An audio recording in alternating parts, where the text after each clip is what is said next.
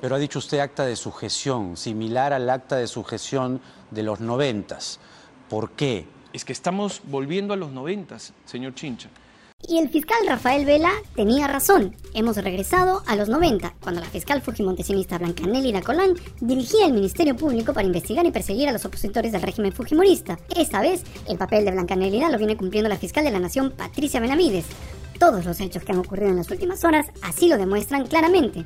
Esta madrugada, integrantes del equipo especial de fiscales contra la corrupción del poder, EFICOP y la DIVIAC, pusieron en marcha el operativo Valkyria 5 y detuvieron a Jaime Villanueva Barreto, el principal asesor de la fiscal de la Nación Patricia Benavides, por presuntamente integrar una organización criminal enquistada en el Ministerio Público y que estaría encabezada por la titular de ese organismo, Patricia Benavides. Además de Villanueva, otro asesor de Patricia Benavides, Ángel Girao, y el coordinador parlamentario Abel Hurtado también serían parte de la organización criminal. Los despachos de estos funcionarios también fueron allanados esta madrugada por el equipo de fiscales contra la corrupción y la DIVIA. Horas antes del operativo, Villanueva se internó en una clínica de Surco para evitar ser detenido, objetivo que finalmente no logró. Pero no fue el único movimiento que buscaba quitarle peso a este escándalo, porque horas antes, durante la madrugada, la fiscal Patricia Benavides, lo que se le venía, cesó a su asesor Jaime Villanueva y también destituyó a la fiscal Marita Barreto del cargo de coordinadora del equipo especial de fiscales contra la corrupción del poder. Pero Benavides no pudo evitar el operativo gracias a que este fue autorizado el sábado a través de una resolución del Poder Judicial.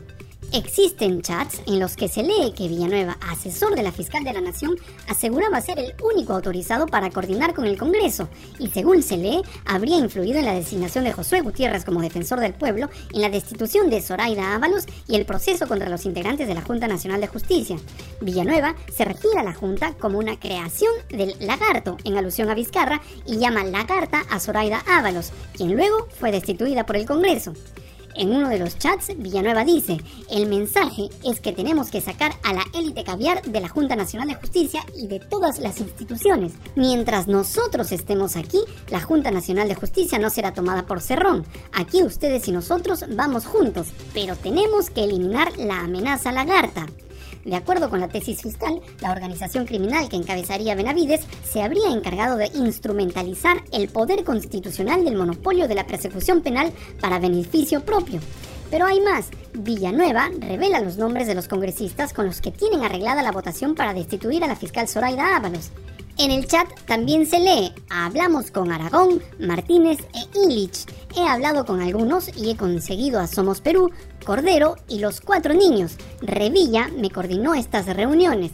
Patti Chirinos dice que ya tiene al bloque magisterial. Faltaría Perú Libre. ¿Y a quiénes se refiere Villanueva? A los investigados conocidos como los niños Luis Aragón, Edwin Martínez, Illich López y a los fujimoristas Luis Jordero Jontay y César Revilla, además por supuesto de la chimpunera Patricia Benavides, la principal instigadora para destituir a Soraya Ábalos y a los integrantes de la Junta Nacional de Justicia. La tesis fiscal señala que el apoyo a estas movidas promovidas por el asesor de la fiscal de la Nación con autorización de la misma Patricia Benavides era conseguir el apoyo de congresistas que son investigados por la Fiscalía de la Nación. Mención especial merece el defensor del pueblo Josué Gutiérrez, quien hoy mismo, tras el destape de este escándalo, se fue del país con destino a Panamá. Según informó esta mañana, se fue para cumplir actividades oficiales. ¿Por qué le interesaba a la fiscal de la Nación que el Congreso elija a Josué Gutiérrez como defensor del pueblo? Pues porque él también será uno de los responsables de elegir a los integrantes de la Junta Nacional de Justicia el próximo año. Pero, ¿qué más pasó en las últimas horas que demuestra que hemos vuelto a los 90? Pues que el Ministerio de Justicia suspendió del cargo al Procurador General del Estado Daniel Soria, hasta que se resuelva un proceso disciplinario en su contra por supuestamente no cumplir con los requisitos para ocupar el cargo. Es la misma razón que utilizó el gobierno de Pedro Castillo para destituir a Soria, quien acudió a la justicia que finalmente lo restituyó en el cargo. Ahora, el gobierno lo saca del puesto porque Soria es parte del proceso contra Dina Boluarte y su copresidente Alberto Tarola, investigados por las matanzas ocurridas durante las protestas contra el gobierno. ¿Y qué más pasó el fin de semana? Pues que un medio de comunicación de señal abierta, esta vez ATV, sacó a la periodista Juliana Oxenford, quien conducía el noticiero de ese canal, y que se había convertido en la única voz crítica contra el gobierno y el Congreso de manera diaria y en prime time. A Juliana y a su productor Javier Ávila no les renovaron el contrato, pero no por tener un rating bajo como se ha pretendido asegurar. Tal como lo demostró Marcos y Fuentes en Twitter, los números son fríos y demuestran claramente que al estilo Juliana tenía una sintonía importante. Su programa, a diferencia de la defecio que conduce la expresidiaria Magali Medina, levantaba considerablemente la sintonía. Fue precisamente Medina quien confirmó que la salida de Juliana Oxenford fue por motivos políticos. ¿Y qué otra cosa pasó el fin de semana en esta moda retro noventera? Pues tal como estaba previsto, el fiscal Rafael Vela, coordinador del equipo especial de delitos de lavado de activos y coordinador del equipo Lavajato, fue sancionado con una suspensión de 8 meses y 15 días sin goce de haber. ¿Quién lo sancionó? La Autoridad Nacional de Control del Ministerio Público, el brazo de hierro de la fiscal de la Nación Patricia Benavides, a cargo del fiscal Juan Fernández Gerí, quien se ha convertido en el cancerbero de Benavides y quien además habría llegado al cargo presentando certificados de estudios truchos, según reporte de la Contraloría. Recordemos que el órgano de control del Ministerio Público ha sancionado a Rafael Vela por haber declarado hace tres años en contra de una decisión judicial que ordenó la excarcelación de Keiko Fujimori. Es decir, lo sancionaron por dar una opinión. Luego de ser sancionado, el fiscal Rafael Vela se mandó con todo contra Patricia Benavides y la acusó directamente de estar detrás de su sanción. Vela le dijo a Jaime Chinche en Canal N que ese mismo día, el viernes, la fiscal de la Nación trajo a Lima a todos los presidentes de juntas de fiscales de todo el país, ante los cuales Benavides pronunció un discurso inflamado asegurando que había fiscales que la habían traicionado. Dijo que los fiscales habían actuado con traición contra ella, que los fiscales habían actuado de manera desleal contra ella. Entonces, claro, desde, desde la hilación de ese discurso, un discurso evidentemente fuera de control emotivo, emocional, pues inmediatamente yo generé la suspicacia de qué cosa estaba pasando, porque había muchos mensajes encubiertos, pero ninguno de ellos valiente, como para decir la verdad de a quién se refería la señora fiscal de la Nación cuando hablaba de lealtad, cuando hablaba de traición. No dijo nunca un nombre, pero yo en ese momento, señor Chincha, revisé mi correo electrónico y era exactamente el mismo momento que estaba siendo notificado por parte de la Autoridad de Control del Ministerio Público. Entonces yo no tengo ninguna duda que existe una sincronización también que para mí es evidente dentro de lo que significa ya la materialización de este abuso. A la luz de lo ocurrido esta madrugada, queda claro que Benavides sabía lo que le pasaría a ella y a sus asesores. Por eso buscó con desesperación el apoyo de los fiscales. Vela sostuvo también que la intención de Patricia Benavides en su discurso fue producir escarnio, humillación y transmitir un mensaje de terror. Pero lo más grave vino después que tengo entendido que después les han puesto sobre la mesa una especie de acta de sujeción fujimorista. ¿Cómo es eso? ¿No? Es decir, pasaron un documento que supuestamente buscaba establecer el apoyo hacia la señora fiscal de la Nación ante un supuesto e injusto ataque mediático. ¿Apoyo de quién? De los fiscales superiores que estaban en ese momento convocados. Algunos tengo entendido que se negaron a firmar, porque está claro, señor Chincha, que eso no ha sido un acto espontáneo. Han traído y han movilizado a todos los fiscales presidentes de Junta de Fiscales Superiores del país para un propósito personal, porque evidentemente se trataba de que vengan a Lima, pero no para cumplir con funciones propias de representación, sino para finalmente puedan tomarse una fotografía institucional de respaldo y firmar un documento de adhesión, que por supuesto algunos de ellos seguramente lo deben haber firmado hasta por terror o por temor. Vela también contó que cuando el órgano de control inició el proceso en su contra, buscó a Benavides para pedirle su respaldo y ella le dijo que tenía todo su apoyo. Pero claro, era falso y Benavides terminó clavándole el puñal por la espalda.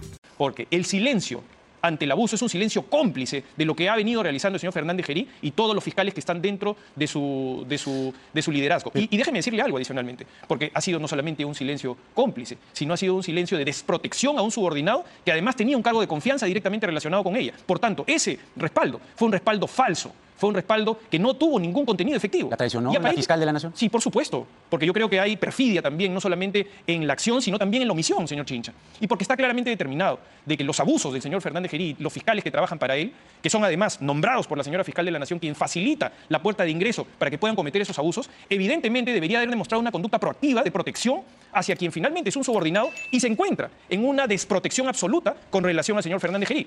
Y tú, sufrido, sufrida, seguidor, seguidora de Sálvese quien pueda y este adefesio de noticiero, te estarás preguntando cuál es el interés, qué hay detrás de este abuso contra el coordinador de las fiscalías de lavado de activos y del equipo Lavajato.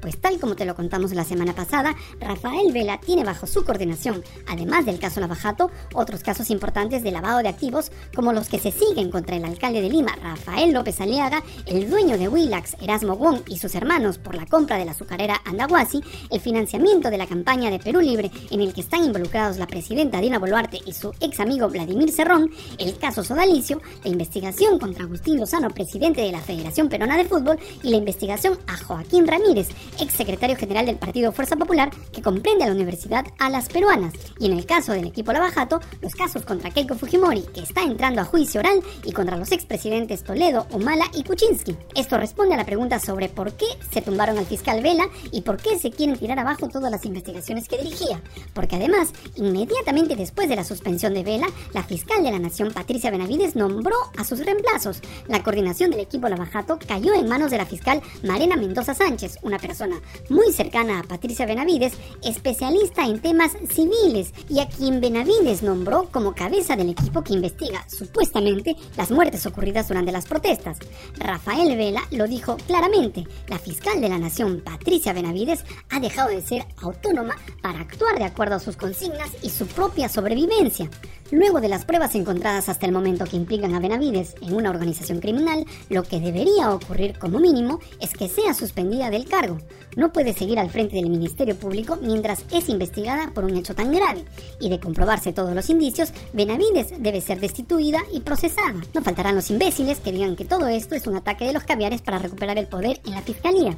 La gravedad de los últimos acontecimientos van más allá de las posturas absurdas y absolutistas. Desde hace varios meses venimos presenciando como algunos partidos políticos con representación en el Congreso, pero carentes de toda legitimidad, vienen modificando las leyes y la Constitución para favorecerse. Vienen destruyendo la poca institucionalidad que le quedaba al Perú, desde la destrucción de la SUNEDU, de la Defensoría del Pueblo, del Ministerio Público, los ataques al Jurado Nacional de Elecciones y el proceso contra la Junta Nacional de Justicia con el propósito de tomar los órganos electorales. Si no lo quieres ver, si quieres hacerte loco, si quieres negar todo esto, adelante, estás en tu derecho de creerte todo el cuento y de apoyarlo. Pero si tu único argumento es que todo es culpa de los caviares que habitan en tu cabeza, no vamos a perder el tiempo contradiciéndote. Aquí seguiremos denunciando que el Congreso, el Gobierno y la Fiscalía de la Nación son el verdadero problema. Ellos y nuestra falta de reacción. Se están levantando al Perú en peso y no hacemos para ponerle un freno. ¡Listo! ¡Nos vamos! Si te gustó la edición extraordinaria del micro noticiero de Sálvese quien pueda, dale like, comparte el video, suscríbete al canal, tócanos la campanita para ser amigos y sobre todo, sigue yapeando y plineando. Nos vemos mañana si aún queda país.